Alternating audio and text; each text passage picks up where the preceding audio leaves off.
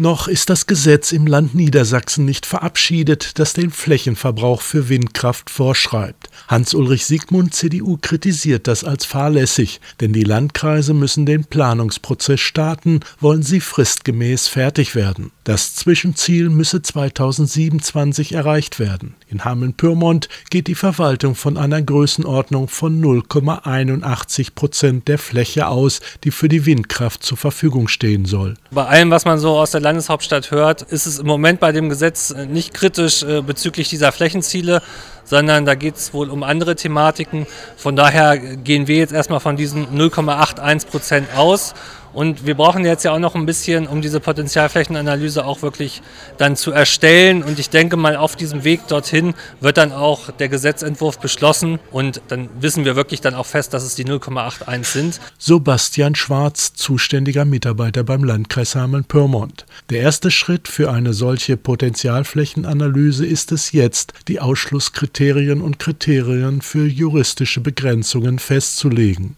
Ja, also wir wollen mit der Potenzialflächenanalyse wirklich gucken, welche Flächen im Landkreis für die Windenergie am besten geeignet sind.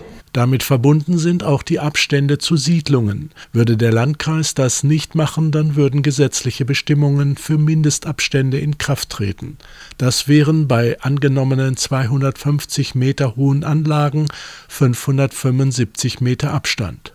Um einerseits ausreichend Flächen auszuweisen und den Zielwert des Landes zu erreichen und andererseits die Bewohner zu schützen, rechnet der Landkreis mit Abständen zwischen 825 und 925 Metern. Dieses Verfahren wird im Rahmen der Regionalplanung durchgeführt. Dort geht es um Festlegung von Flächen. Das heißt, wir werden im regionalen Raumordnungsprogramm nicht festlegen, wo die Anlagen stehen und wie hoch die Anlagen werden.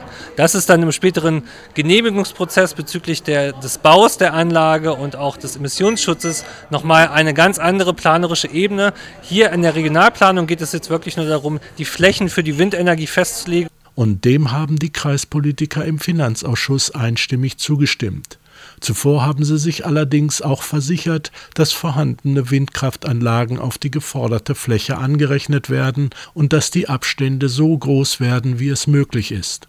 Für die Verwaltung eine Herausforderung, denn sicher wird ein solches Vorhaben auch in der Bevölkerung noch unterschiedlich gesehen werden. Da wird es sicherlich Kritiker und Befürworter geben, aber genau deswegen ist es, denke ich, wichtig, dass wir hier transparent vorgehen, diesen Prozess sauber darstellen und abbilden um dann auch möglichst alle mitzunehmen auf diesem Weg und auch Verständnis zu erzeugen bei der Festlegung dieser Windenergieflächen.